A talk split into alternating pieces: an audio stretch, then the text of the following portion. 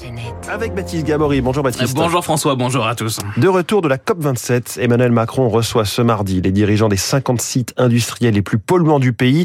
10% des émissions de CO2 à eux seuls.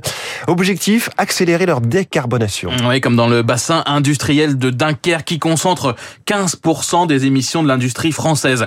Ce sujet de la décarbonation irrigue depuis 2015 toutes les décisions industrielles du territoire. Patrice Vergrit est le maire de Dunkerque, président de la communauté urbaine de Dunkerque. On va moderniser notre industrie, on va l'accompagner, on va jouer les filières émergentes ensemble, faire que tout le monde soit aligné sur cet objectif. Parce que on ne bascule pas un grand bassin industriel dans la décarbonation avec une entreprise à la fois. Animation et mise en place de biens collectifs pour favoriser cette décarbonation des industries présentes. Exemple avec une autoroute de la chaleur, un réseau reliant industriels et logisticiens qui sera euh, bientôt en place. On accueille euh, aujourd'hui euh, la Gigafactory de batterie Vercor. Ce qui intéressait beaucoup Vercor dans son implantation, c'est de pouvoir disposer de chaleur décarbonée. Pour produire de la, de la chaleur décarbonée, ben, il faut la récupérer sur d'autres industries, notamment par exemple sur ArcelorMittal. Et donc la collectivité a mis en place, a construit un réseau de chaleur qui doit pouvoir permettre d'alimenter Vercor de cette chaleur décarbonée issue d'ArcelorMittal.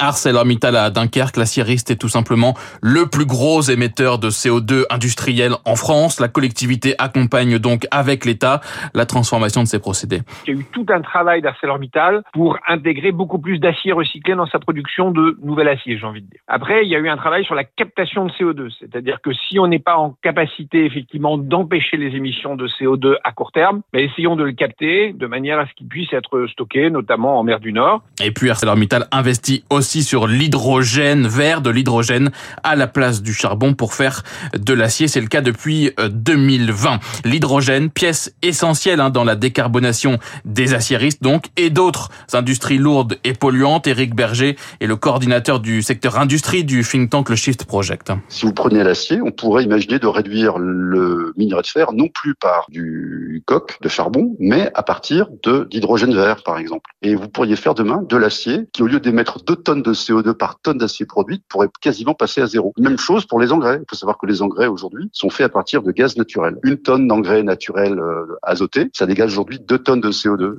Décarboner l'énergie utilisée pour la fabrication d'acier, de ciment, d'engrais pour les chimistes, les sucriers, ça passera par l'électrification massive des procédés. Mais pour certaines industries, hein, les producteurs de plastique ou de carburant par exemple, le carbone est présent dans les matériaux utilisés. L'une des solutions, c'est de travailler donc sur le recyclage du carbone pour le réintégrer dans la fabrication. C'est l'objet des recherches menées par Thibaut Canta, directeur de recherche au CEA pour ces industries-là, il va falloir continuer à utiliser du carbone. Et l'alternative qu'on essaie d'étudier, bah, c'est de dire prenons du CO2 comme source de carbone. Alors évidemment, le CO2, il n'y a plus d'énergie dans cette molécule. Du coup, il va falloir rajouter de l'énergie sous une forme évidemment euh, d'électricité bas carbone, et puis de convertir ensemble ce CO2 et cette électricité pour refaire tous les produits utiles dont on ne sait pas complètement euh, comment se passer. À partir de carbone donc capté dans l'atmosphère, ce sera déployable selon lui à grande échelle industrielle d'ici 2050. En attendant, il va falloir beaucoup hein, des centaines de millions d'euros dans chaque site euh, dès à présent. C'est l'un des enjeux de la réunion aujourd'hui. Miser aussi sur la sobriété.